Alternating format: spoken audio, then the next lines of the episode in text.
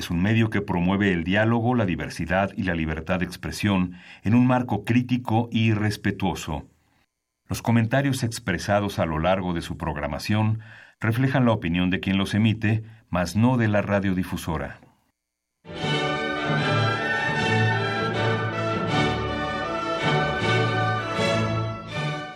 Diálogo jurídico. Derecho, cultura y humanismo. Programa a cargo del maestro Eduardo Luis Fejer.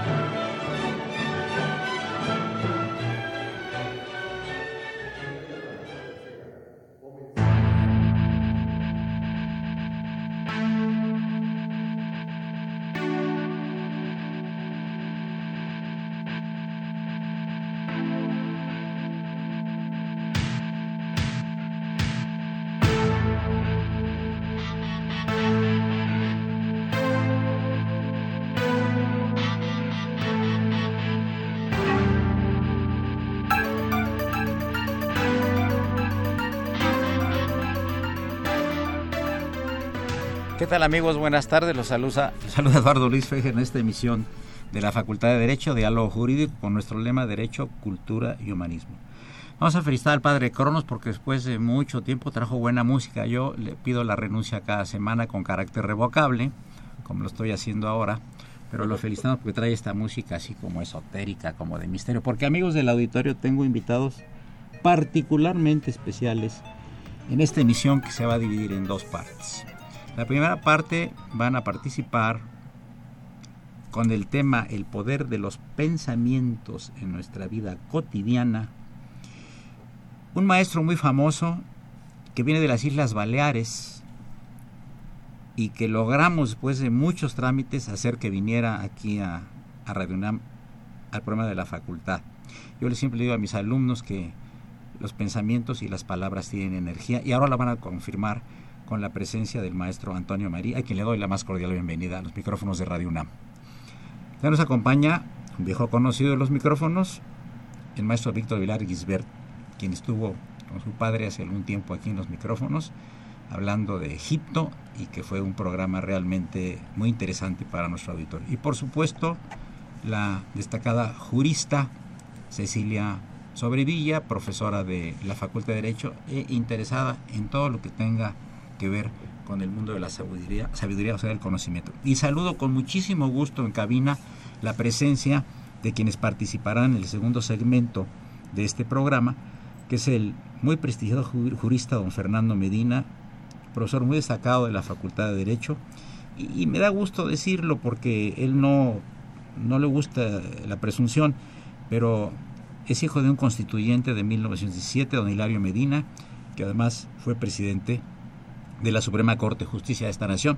Aunque Fernando no lo dice por modestia, pero Fernando también es, heredó, no hurtó el talento de don Hilario Medina, a quien le doy la bienvenida muy cordial a este programa, quien hablará junto con otro destacado personaje que viene de la Argentina especialmente para platicar con nosotros, el señor Gonzalo Rosa, quien es estudiante de, de, gnosticismo, sino de agnosticismo. Así que pues todos sean bienvenidos y vamos a empezar el, eh, esta, esta creo que interesante eh, plática o conversatorio con los maestros sobre Villa, Pilar y el maestro Antonio Mari, que viene de muy lejos y que por eso es el primero en hablar. ¿Por qué dices, mi querido Antonio Mari, el poder de los pensamientos en nuestra vida cotidiana. Quiere decir que si yo tengo malos pensamientos o pienso que estoy enfermo o que me va a pasar algo, estoy atrayendo en algún sentido estos acontecimientos negativos para mi vida. Bien, buenos días y ante todo agradecer el que me haya invitado. Estoy feliz de estar aquí en, Ciudad de México y compartir ahora este momento. Eh, yo creo que los pensamientos preceden a nuestra, nuestras vivencias, precede a nuestra felicidad o nuestra tristeza. Los pensamientos parecen gratuitos porque nadie los ve. Los pensamientos están en este mundo interior nuestro, que solo nosotros en nuestra intimidad conocemos. Los pensamientos que no se ven y sin embargo después lo que sí vemos, que son nuestra conducta, nuestra manera de estar, de relacionarnos, dependen, y estoy convencido, absolutamente del pensamiento. Porque el pensamiento es como si fuera como algo que moldea invisiblemente la energía, como acabas de decir. Por eso le doy una importancia muy grande. Eh, quizás hemos nacido en una sociedad en donde no se le ha dado de nacimiento mucho valor en, la educación. En la occidental, en la oriental más, ¿no? Efectivamente. Y sin embargo, cuando, cuando adultos finalmente tomamos la responsabilidad de nuestras vidas, yo creo que una de las responsabilidades importantes es responsabilizarme de mi vida interior, de mi individuo, de, de mí mismo.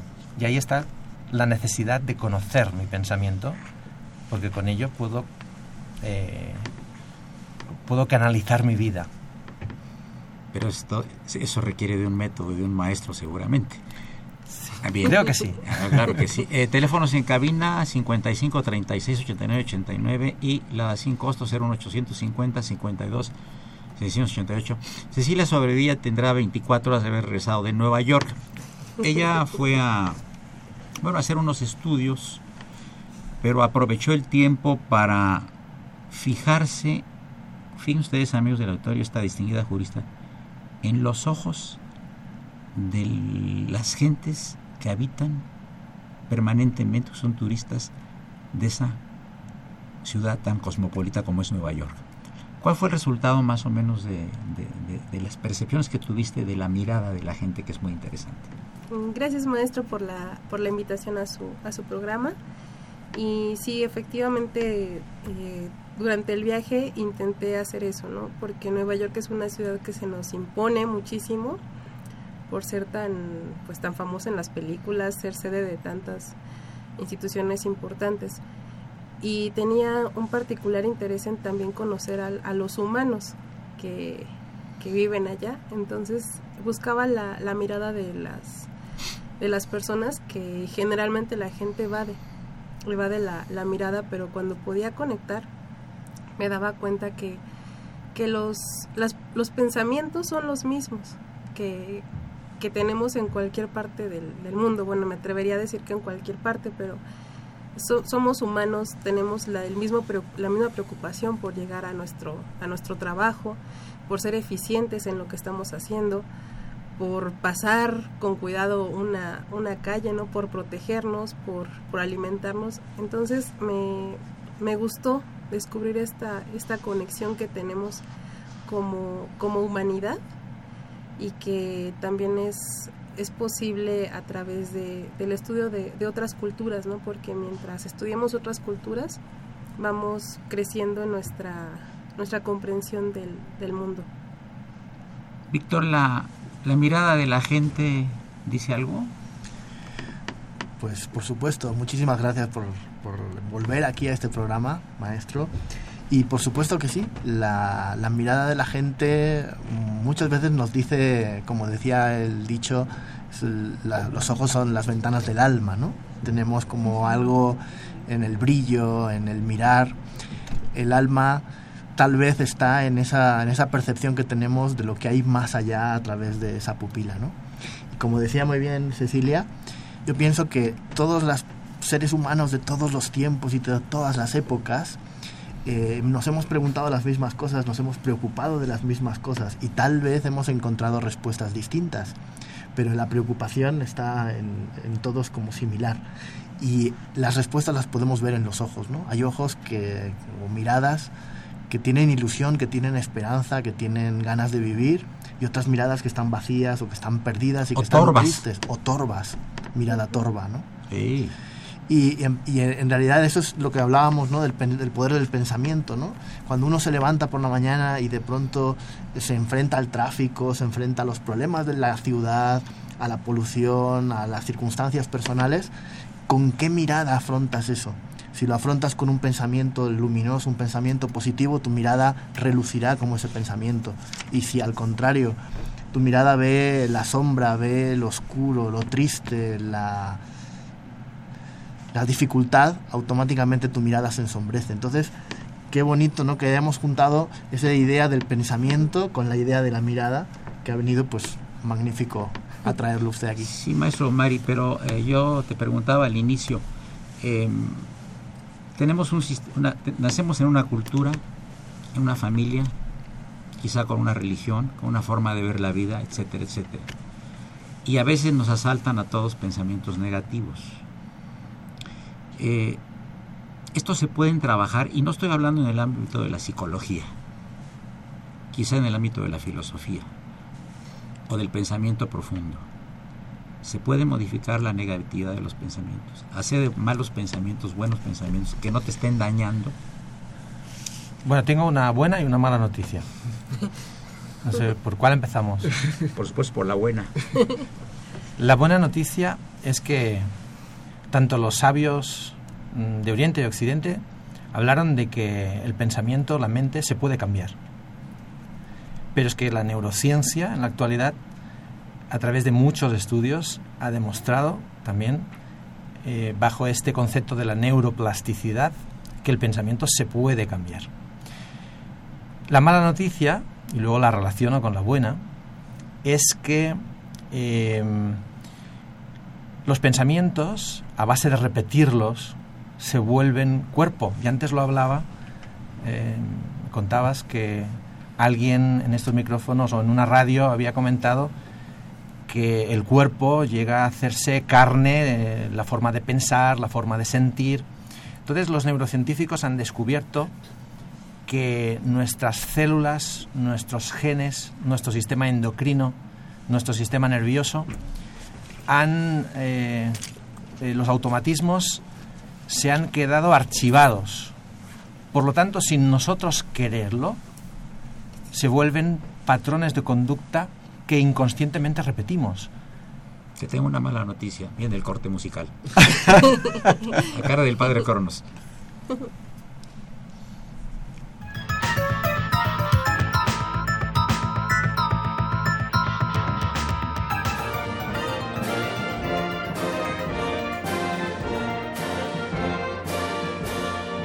Su opinión es importante. Comuníquese.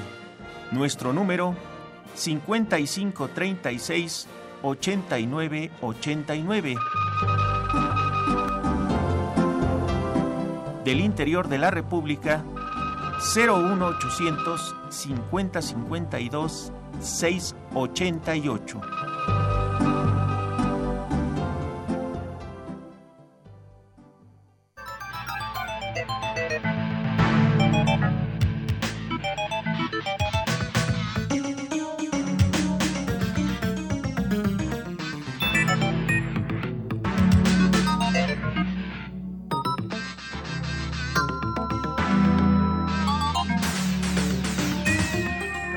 Yo espero que, nuestros invitados en la primera sesión de este programa, que son el maestro Antonio Mari, la maestra Cecilia Sobredilla y el maestro Víctor Vilar, nos den buenas noticias, porque estaba diciendo que nos iba a dar una muy mala noticia con el neurocente. Y ya estoy viendo aquí muy nervioso al maestro Fernando Medina, que interviene igual que Gonzalo Rosa, pero no se preocupen amigos, pasarán en el segundo segmento. Adelante, no te interrumpa. Ah, por cierto, es una llamada de, del eh, señor Jaime Chávez, que creo que es el único que nos escucha. Pero ya, ya es una ventaja. Ya le está avisando a su familia a ver si quiere también escucharnos. Adelante, maestro. Entonces, eh, aquí la primera invitación eh, es a la conciencia, a la toma de conciencia de nuestra vida, de nuestros pensamientos, de nuestros estados de ánimo, porque es una de las garantías de que podamos empezar a canalizar. Porque si nos volvemos automáticos, pasa como el piloto automático de los aviones o de los barcos. El piloto no está, el capitán no está. Nuestro capitán interior, nuestra voz interior, si está en el puesto de mando, puede entonces darse cuenta, por ejemplo, si nos estamos volviendo negativos, si estamos ante una experiencia eh, sintiendo que no seremos capaces, sintiendo que ya de antemano, sin todavía haber vivido algo, ya creemos que no seremos capaces. Por lo tanto, el primer paso práctico es aprender, y de eso hay muchas técnicas, y de eso en, en la Escuela de Sabiduría Práctica, Sofía, eh, tenemos muchos ejemplos y muchos talleres prácticos para, uno, comenzar a ser un poco más consciente de lo que pensamos, de lo que sentimos, de nuestra vida interior, para así poder eh, irla transmutando, poderla ir cambiando, y de la práctica sale la convicción, que es lo que yo eh, siento profundamente, creo profundamente, y tengo la profunda convicción de que podemos cambiar el pensamiento, de que podemos modificar los estados de ánimo y, como decía él, transmitirlo a través de la mirada.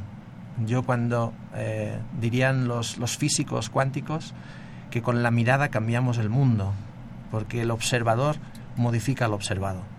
Yo tengo el poder entonces de con mi mirada, cuando miro las personas y la realidad, modificarla. Cecilia, tú también has cambiado a partir de tus estudios eh, de filosofía en Sofía.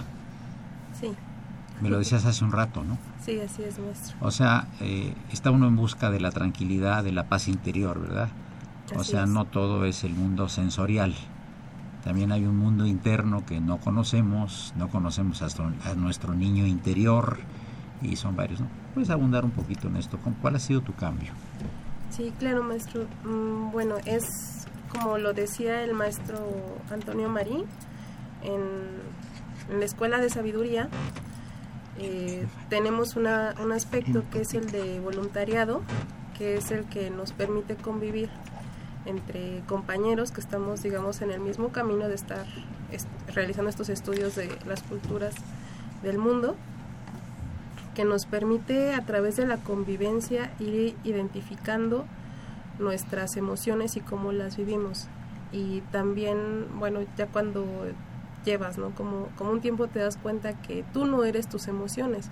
O sea, tú no eres una persona enojona, eh, sino que te dejas arrastrar, ¿no? A lo mejor por, por una situación de, enojo y permites que te domine. Entonces, en la medida en la que tú puedas identificar que estás pasando por una situación, eh, emocional la puedes controlar y en eso me ha, me ha orientado muchísimo el maestro el maestro Víctor eh, para que puedas dejar esas situaciones en las que puedes sentirte como atorado y transformarlas para- Maestro, maestro, sí, maestro Vilar, este, eh, vivimos un mundo de competencia, un mundo sensorial, un, mu- un mundo de moda y de modas, un mundo de comunicaciones instantáneas. Si hablamos de los millennials, por ejemplo, que son gente inteligente, son gente autónoma, pero viven más al momento que quizá lo vimos los adultos. Esta situación que es pragmática de ellos, muy pragmáticos, han hecho grandes cosas, grandes inventos a los 18, 20, 25 años. ¿A qué nos va a llevar? ¿Se van a olvidar del pasado? ¿Ya se olvidaron? ¿Están sujetos entre el pasado y el presente y no ven el futuro? ¿Están como encajonados? ¿Cómo, ves tú esto? ¿Me estoy explicando? Sí, una muy buena pregunta y a la vez yo pienso que es muy complicada y difícil desde, desde el ámbito de la filosofía o de la sociología. En realidad lo que estamos viviendo en, el, en este momento actual y con la generación millennial, que creo que ya incluso ha cambiado a otra, hay una X, una Y de distintas generaciones, pero la generación millennial eh, tan absorta por estos elementos tecnológicos, eh, las redes sociales eh, o la inmediatez de todo, como comentaba o como hablaba Zygmunt Bauman, eh, con el mundo líquido, estamos viviendo un mundo de la posmodernidad en el cual las personas se centran mucho en la inmediatez, pero no para construir el futuro.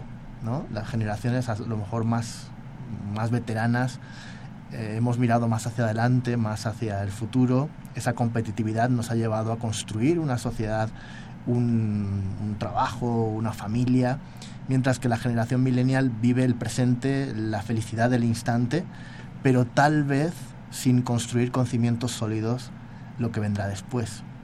Yo creo que tenemos que aprender tanto del pasado como de la actualidad y pienso que una de las cosas es aprovechar o vivir ese estado presente, ese vivir conscientemente en el aquí y en el ahora, como nos va a transmitir el Zen o como nos transmiten otras sabidurías, pero también no olvidando el pasado, no olvidando nuestras raíces y no olvidando que tenemos que construir un sentido de existencia, un, ser completo, global, que se va construyendo desde unos cimientos sólidos hasta una epidermis o una experiencia en el mundo de lo personal fantástica y feliz y, y múltiple, ¿no? Maestro Antonio Mari, entonces podemos hablar para la gente joven de raíces y alas. Sería fantástico, me encanta, me encanta. Porque, y aquí lo interesante sería dónde pongo las raíces, ¿no? Y esto lo vemos en el mundo vegetal. Eh, las raíces, yo creo que tendríamos las internas, las profundas, que en el fondo están en nuestro interior. Eh, yo comparto con, sabios de, todos los tiempos que nuestro interior está profundamente conectado con la vida, conectado con el universo. Entonces, yo por mi propia experiencia también, creo que la raíz te sirve, entre otras cosas, para cuando hay un viento, un vendaval, elementos adversos climatológicos que son constantes. Lo que sería para un árbol un viento, para nosotros sería pues que pierdo un trabajo, pierdo una relación. En esos momentos eh, dolorosos, pierdo un ser querido. En esos momentos dolorosos, si hay una buena raíz, en este caso una raíz interior, que pasa por, por haberme conocido a mí mismo, eh, podré sostenerme, eh, si no he dedicado un tiempo a descubrir esta raíz interior, me va cada circunstancia, hablaba ahora de, de este mundo tecnológico, este mundo que va muy rápido, pues podemos llegar a, a perder quiénes somos y no saber, por lo tanto, dónde orientar nuestra vida. Y alas también, o sea, estar arraigados que nos permite que no se nos lleve eh, el dolor, pero también tener alas porque la felicidad y la ilusión, vivir apasionado, vivir ilusionado, nos da las alas para pasar sobre los muros que nos vamos encontrando diariamente. ¿Y que nos ponemos nosotros mismos? Nos ponemos muros, la sociedad nos impone muros que hace que parezca que no, no podemos ir hacia adelante. Eh, tener unas alas poderosas nos permite superar. Eh, Víctor, ya para finalizar prácticamente esta primera, primera eh, sesión del programa, decía Jorge Luis Borges, quiero preguntarte a ti, ¿estás de acuerdo? Decía así, cada encuentro casual es una cita. Qué bueno. Pues sí, aquí nos habla de la sincronicidad de la vida, ¿no? Cada encuentro o sea, por casual. Algo estamos aquí nosotros. Por algo estamos aquí, por algo sucede. Hay un determinismo. En realidad es una, es una, es una pregunta compleja, ¿no? El determinismo, libre albedrío, sí. está todo escrito o todo lo que está y todo lo que sucede nos puede decir algo a nuestra conciencia. En realidad cuando la conciencia está despierta, todo lo que en ese momento emerge en la conciencia es determinante para nosotros. Es decir, no es que sea determinado y cerrado, sino que es importante para nosotros. Si en ese momento de esa cita, ese encuentro casual, lo convertimos en una cita, pues tal vez se encuentre, encuentres a la mujer de tu vida. o tú, Cecilia, al hombre de tu vida. o al hombre de tu vida. ¿Por qué no? ¿Qué dirías como punto final del programa en un minuto? Bueno, que el maestro Antonio Marí, invitarlos porque va a dar una, una charla y un sobre curso este intensivo. tema. Sí, entonces puedo comentar el, Nada más, nada, más nada más la institución, sí. Ok, por... bueno, vamos a tener una conferencia del maestro Antonio Marí el jueves en, este en la UNAM. Jueves. Ajá, así es. El 24 de mayo a las 4 de la tarde en el auditorio José Vasconcelos. Ah, perfecto. ¿de? En el CEPE. ¿Cuál es el CEPE? El Centro de Estudios para Extranjeros. Ah, qué interesante. Está frente a la Facultad de Filosofía y Letras. Es una conferencia totalmente gratuita y para que los patrocina que estén interesados, así es, Perfecto. puedan acudir. Gracias, Cecilia. Maestro Mari, ¿algún mensaje? Que usted va a estar en el segundo segmento como quiera aquí.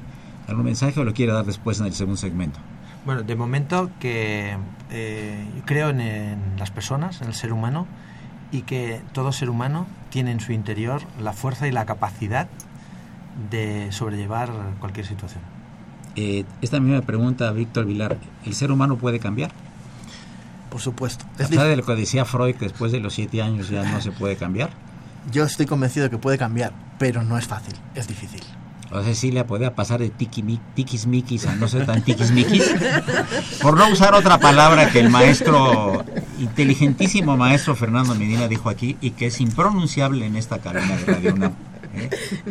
Amigos, llegamos a la primera parte de este programa. Yo agradezco muchísimo la presencia del distinguido maestro Antonio Marín, los micrófonos de Radio UNAM, en particular del programa de la Facultad de Derecho, nuestro amigo Víctor Vilar Gisbert también, por su amable presencia y comentarios, y desde luego la maestra Cecilia Sobrevilla. Soy Eduardo Luis Fejer, es el 860. No le cambie, porque viene algo muy interesante que tiene que ver, tiene que ver con este pensamiento. Aquí llegó una llamada del señor Jorge Morán, que qué opinan de la historia empática, pero ya lo comentaremos en el segundo, en el segundo segmento.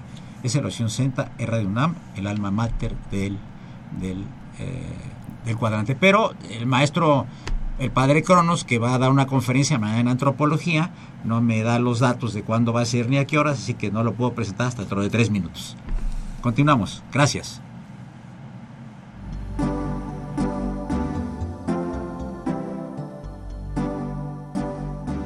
Está usted escuchando Diálogo Jurídico, Derecho, Cultura y Humanismo.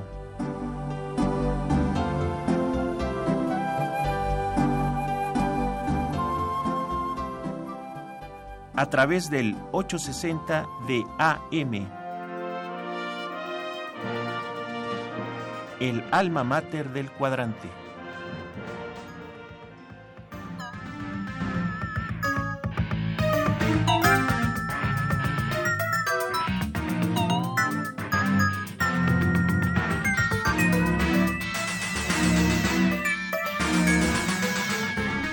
Amigos, como les indicaba, eh, en la segunda parte de este programa tengo a dos invitados muy distinguidos.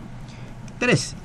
El eh, maestro Fernando Medina, distinguido jurista, profesor de la Facultad de Derecho, pero muy interesado en estos temas de filosofía y de filosofía profunda. Eh, con una gran biblioteca al respecto, me ha prestado algunos libros que me han parecido muy interesantes. Los únicos que no entiendo es de Madame Blavatsky, que hizo Isis sin velo y otros, porque son realmente en la tercera hoja puedes dormir el sueño de los justos, pero ya nos platicarás de eso. Eh, nos acompaña el maestro eh, Gonzalo Rosa, estudiante gnóstico, quien viene de la hermosísima ciudad de, de, Puebla, especialmente para el programa, y le pedimos al maestro Antonio Marí, quien viene de las Islas Baleares, que se quede porque el tema creo que es asaz interesante. Y desde luego, de espectadores en cabina, saludamos la presencia de Cecilia Sobrevilla y de Víctor Vilar Gisbert. Yo quisiera pues que Fernando Medina induzcas el tema, porque hay una duda mucho entre lo que es gnóstico y lo que es agnóstico.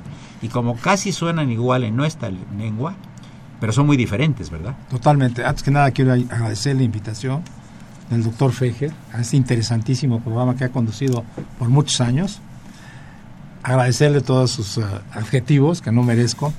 Y bueno, sí, yo creo que sería interesante iniciar, diferenciar. El término gnosticismo es muy escaso, es, es muy raro.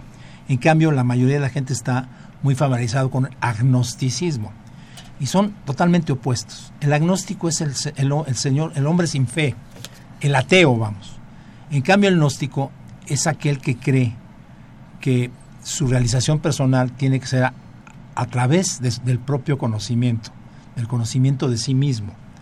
De hecho, más que ser una religión o más que ser una secta, era personas que, ten, que compartían una actitud. Para ellos, los dos pilares básicos de la cultura judeocristiana, la ley y la fe, no eran suficientes para lograr la experiencia personal y la realización personal, es decir, el self, la realización de sí mismos, su propio conocimiento, que era el fin último de nuestra existencia. Sin embargo, tú dices una cosa en la que, en mi punto de vista, con todo respeto, creo que no estoy de acuerdo. Creo que el agnóstico no es ateo, es el que no tiene elementos suficientes para decir la existencia de una deidad o desdecirla, más que estar en contra. ¿no? Sí, es cierto. Podría O sea, ser, ¿no? Sí, es cierto. Se confunde a veces con el término. Vamos a que- abundar con sí, el maestro adelante. Rosa. ¿Qué opina de esto? ¿Qué tal? Buenas, Muy buenas bienvenido, tardes. viene directo de Buenos Aires. Sí, Se sí, acaba de bajar del tiempo, avión. eh, Hace tres meses. damos un, un saludo grande a la audiencia y le agradecemos por, a usted por, su el, presencia aquí. por el tiempo que nos. Eh, nosotros, eh, uno como estudiante gnóstico, eh, nosotros creemos que la gnosis, la palabra gnosis la, la ubicamos como una palabra que significa sabiduría. Entonces nosotros como estudiantes gnósticos reconocemos que cada uno dentro de nosotros tiene el germen de la sabiduría. Un germen, un germen entendamos como germen como una semilla. Si nosotros vemos una semilla de un árbol grande, frondoso, no es el árbol. O sea, la semilla no es el árbol. Sin embargo, dentro de la semilla está todo el potencial para desarrollar el árbol. Y no solamente desarrollar un árbol, sino que a partir de ahí después desarrollar muchísimos más árboles. ¿no? Entonces, dentro de nosotros consideramos que está la sabiduría en forma latente. Entonces, un estudiante gnóstico lo que busca es desarrollar esa sabiduría interior, buscar dentro de sí mismo y encontrar lo que lo separa de esa sabiduría. Porque si, si la sabiduría está dentro de nosotros, entonces uno podría pensar que todos los pasos que uno dé sean conducidos por la sabiduría y sin embargo si lo vemos en los hechos, en la vida práctica, en la sociedad y en el mundo, vamos a ver que cometemos demasiados errores. Entonces ahí habría, habría algo que, que nos está fallando, ¿no? Mari, ¿quieres abundar en esto un poquito? Es- es- se toca un poco con lo que tú Totalmente, comentas, sí, totalmente, ¿verdad? totalmente. De hecho, eh, que el nombre de Sofía, que es eh, el nombre que tiene nuestro centro de estudios y fundación, deviene precisamente de este conocimiento que está más allá de las épocas, más allá del tiempo o de, o de una cultura concreta y que es inherente al alma humana, inherente a la naturaleza, o sea, al alma, es decir, este elemento interior, pero también al alma de la naturaleza.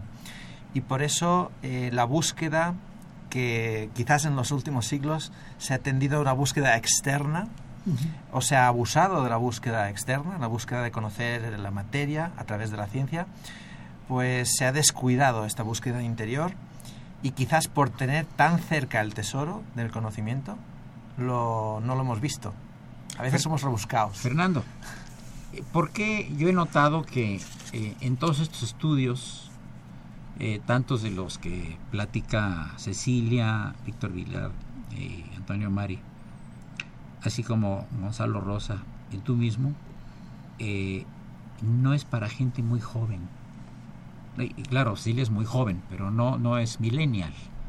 O si tú hablas de estas cosas con millennial, eh, si vas a un grupo, por ejemplo, de, de la institución que, que preside aquí el maestro Víctor Vilar, eh, yo no sé si haya gente de 17 o 18 años. ¿Sí la hay? No, Fernando, ¿cómo, Sí, pero yo No es pienso- para la gente ya mayor que dice, bueno, tengo que reflexionar sobre mi vida, mi pasado, qué voy a hacer en mi presente, tengo que adaptarme a las nuevas circunstancias, el tiempo me está comiendo la vida, tal, tal, tal. Sí, precisamente eh, esa es una de las razones por la que la actitud gnóstica fue siempre muy perseguida. Yo creo que estamos muy inclinados, como se decía hace un momento, hacia un mundo material, lo que los orientales llamaban el mundo de Maya, el mundo de los sentidos. Y creemos que ese es el ser, cuando ese no es el ser, es lo que percibimos nada más. Para el gnóstico el ser es interior. El gnóstico trata de realizarse a sí mismo y de lograr su, el- su individuación, que le llamaba Jung, directamente, sin necesidad de una de un, Intermediario. de un intermediario. También por eso fueron muy perseguidos, ¿no? Porque Se, les enseñó que había una intermediación y que a través del cumplimiento de la ley o bien de la fe ciega se podía lograr es- una salvación. Ellos se burlaban de eso o no se burlaban, simplemente lo negaban. Decían que vivir dentro del esquema de reglas sociales no era suficiente para lograr su realización. Y yo creo que el mundo actual está muy, muy apegado, como decía aquí el maestro, a la materia. Y que se han olvidado estos valores y estos conceptos de buscarse a sí mismo. Pero Sí, eh, bueno, muy, muy interesante la, la pregunta que, que, nos, que nos hace. El, el tema de la juventud, eh, a veces uno, juventud divino tesoro, ¿no? Que cuando deberías reír lloras y cuando deberías llorar ríes. Entonces, el problema de la juventud es que tiene un gran impulso, pero a veces tiene poco talento para dirigir su vida.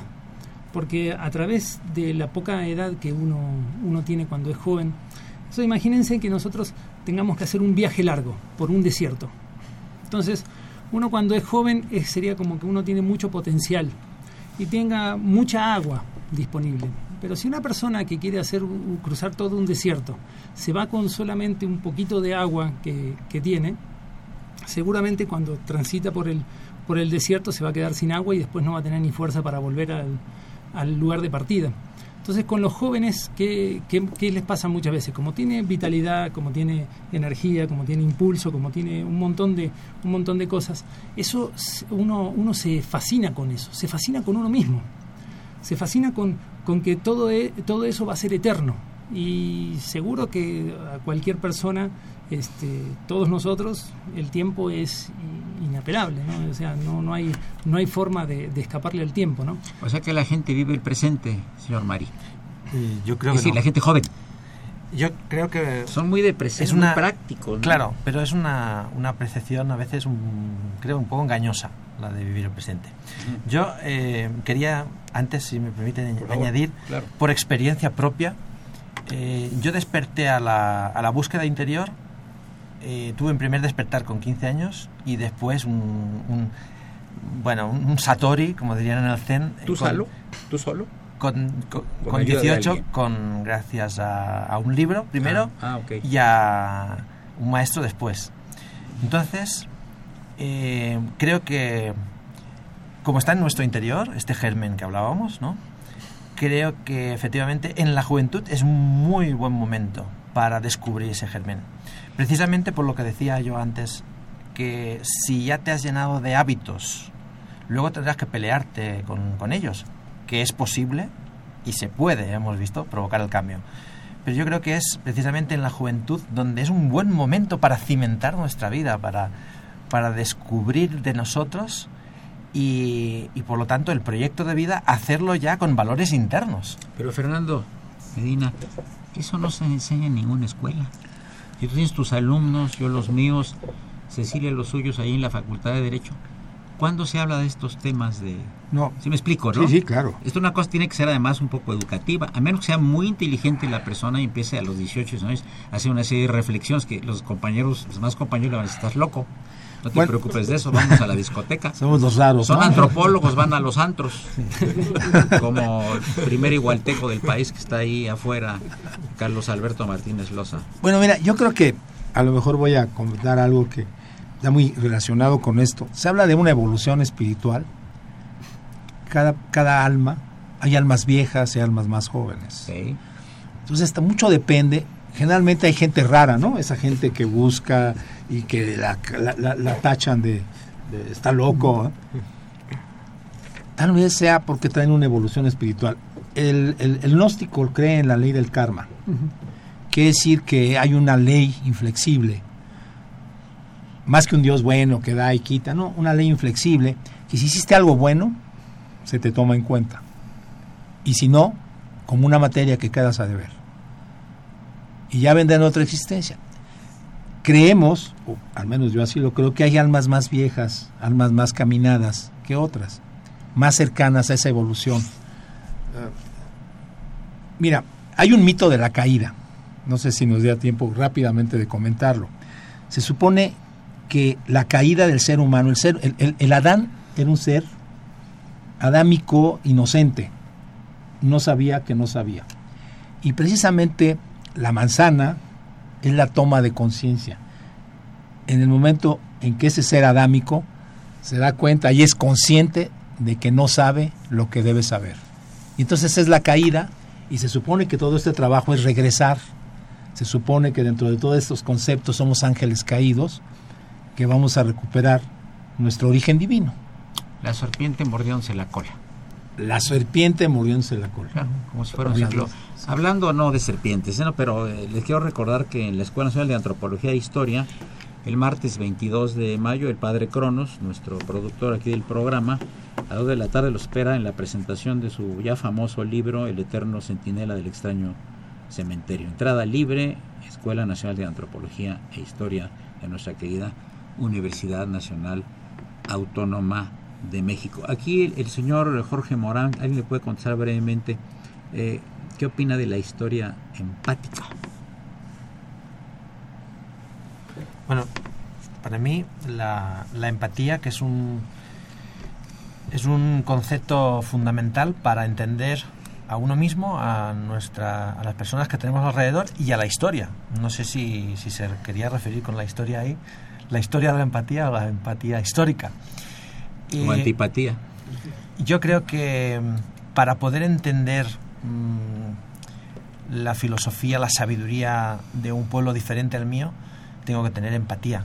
Tengo que poder quitar las gafas de mis prejuicios, de, de mis costumbres, de mis usos. Qué difícil, ¿eh? Actuales, muy difícil. Y poder como bucear. Es, es la diferencia entre estar mirando el mar e imaginar cómo debe ser estar mojado y lanzarse, zambullirse en el interior del agua y, estar en ese elemento. Ahí me trae finalmente, eh, para terminar con el primer segmento, una reflexión de Einstein al respecto. Es más fácil deshacer un átomo que deshacer un prejuicio. Eh, así es, eso decía el señor Einstein.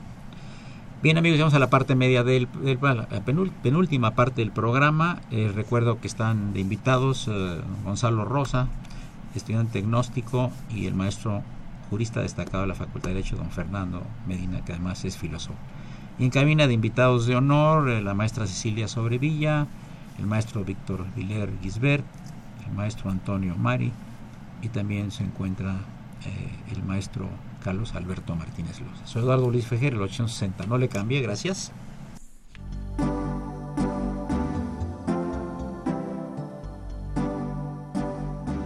Está usted escuchando Diálogo Jurídico, Derecho, Cultura y Humanismo.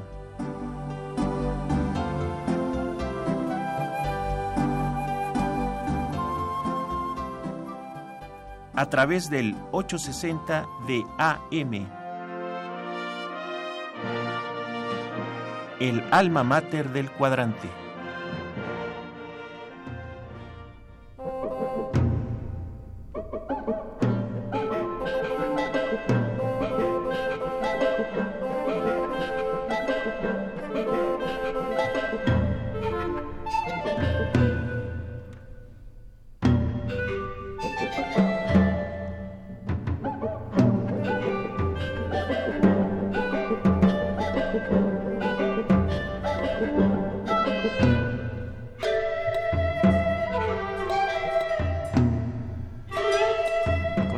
Yo quisiera preguntarle a Fernando Medina, bueno, pero eh, esto de lo que estamos hablando, pues como todo requiere una técnica, ¿no? Si tú, en las pláticas que tenemos muy seguido en la Facultad de Derecho, con el señor embajador Enrique Loaesa, los tres platicamos mucho, tú haces mucha mención de la cuestión gnóstica. Y claro, me llamó la atención, por eso dije, mejor coméntalo en un programa, pero si tú no nos has dicho eso, uno lo tiene como referencia cultural. ¿no? Si hablamos de los eh, cátaros y los albigenses, que fueron los arrianos, una serie de gentes perseguidas eh, y masacradas eh, por tener ideas diferentes a las que se tenía en la época. Pero esto requiere de una técnica pedagógica para que yo entienda qué es el gnosticismo, tú me lo tienes que explicar y ya debo de aceptar o no aceptarlo. Y puedo aplicarlo inclusive al mundo del derecho, que es el que nos interesa a nosotros como profesores, ¿no, Cecilia? Por favor, Fernando. Claro, sí. Bueno, es muy interesante lo que me preguntas. Efectivamente, hay poco, quedó poco de lo que fue el gnosticismo, precisamente por las persecuciones. En 1244 mataron en Monsegur 200 o 400 cátaros y, y precisamente por su idea de que el estatus, las reglas sociales no le servían a las personas para su individuación. Bueno, efectivamente también hay técnicas y hay técnicas que no son muy conocidas lamentablemente. Es más conocido el yoga Huesca más conocido, algunas otras técnicas, sobre todo orientales, que se nos han, nos han venido. Pero existe, yo siento que el gnosticismo tiene técnicas tan efectivas o más como las doctrinas orientales y que son más para la estructura anímica del occidental.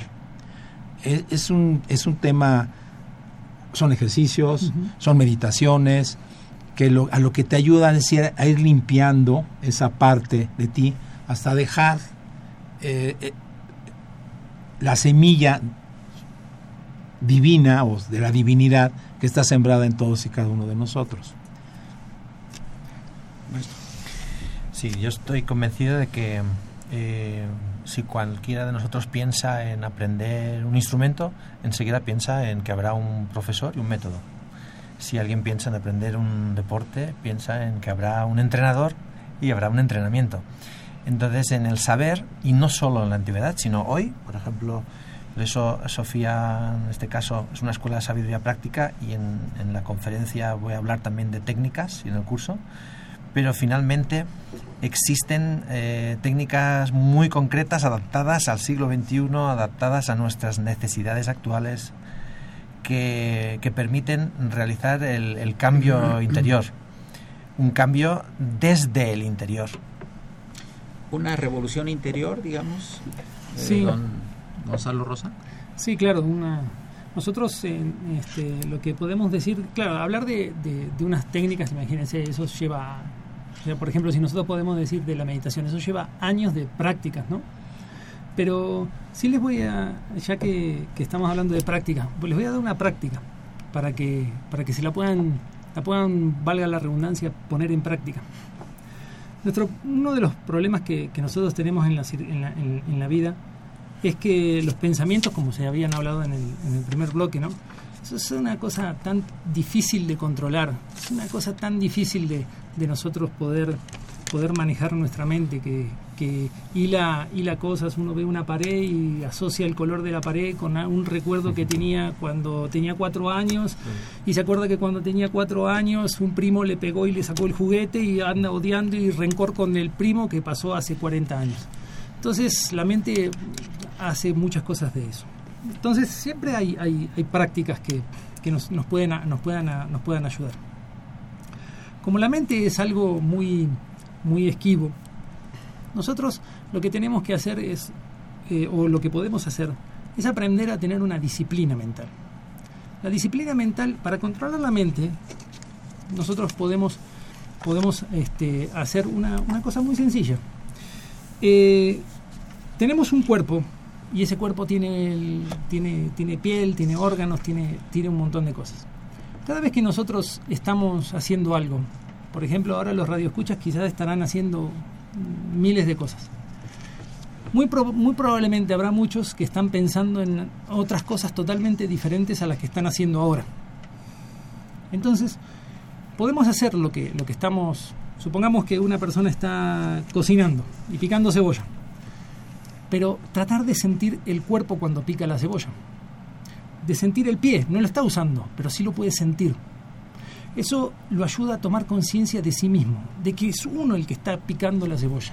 Si uno está caminando, tomar conciencia de que uno está caminando, sentir el piso, sentir el cuerpo, sentir la ropa que tiene, darse cuenta cómo se está caminando.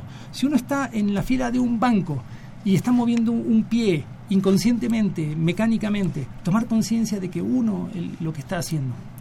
Eso lo ayuda a uno a estar ubicado en lo que está haciendo. Al estar ubicado uno en lo que está haciendo, desaparece o, o empieza a desaparecer la lucha mental. Y la lucha mental, al ir desapareciendo, aparece lo real, que está dentro de nosotros. Maestro Mario. Yo... eh, ¿El lenguaje del cuerpo también? el lenguaje, el, el cuerpo llega, como antes había comentado, llega a ser como un depositario que no engaña de los pensamientos que hemos permitido y de los hábitos que hemos permitido que vayan, a- bueno, permitido o a veces inconscientemente se han instalado. Entonces, consciente e inconscientemente se han instalado hábitos de conducta que después eh, a veces intentamos disimular delante de las personas, pero el cuerpo mm, no disimula. El cuerpo finalmente es como un receptáculo de ello. Y yo estoy totalmente de acuerdo con, con lo que acaba de decir, con esta, con esta manera de enfocar el presente, porque precisamente yo creo que el pasado y el futuro nos está robando constantemente. Nos da miedo lo que todavía no ha pasado y nos sentimos culpables de lo que nos salió mal ayer. Y perdemos esa, esa percepción de mi cuerpo, de, de mis emociones, la riqueza, perdemos la capacidad de dimensionar la riqueza del momento presente.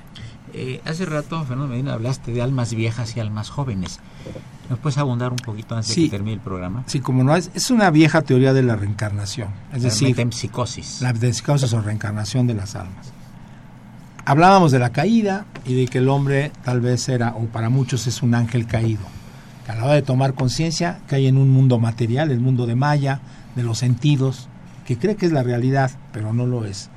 Entonces él tiene que buscar su reencuentro con su origen divino y volver a ser aquel ser, volver a ser aquel, aquel ser adámico, pero ya con conciencia. Esto implica que tiene que nacer y renacer y renacer. Y que va a tener determinadas misiones en cada una de sus vidas y que tendrá que cumplirlas o no. Y como no hay, eh, es una ley, es una ley kármica. Kármica. No las cumpliste, las regresas. Como una materia, como una materia de la escuela. Quedaste a deber esta, la vuelves a llevar. Progresaste, adelante. Se supone, en estas teorías son un tanto románticas, ¿eh? que cuando tú mueres vas a dar a un lugar, a un plano existencial como muy etéreo, donde una vez que se desprendió ya tu alma de tu cuerpo, tienes una visión extractada de todas tus existencias, de lo que has hecho, de lo que no, de lo que te falta. Y luego viene encarnar otra vez en un cuerpo, que por cierto dicen que es muy doloroso. Que no es uh, una cosa consciente, es un poquito como hablar del leteo, uh -huh. que saque el río se sumergían los griegos uh -huh. para volver a nacer con una nueva conciencia.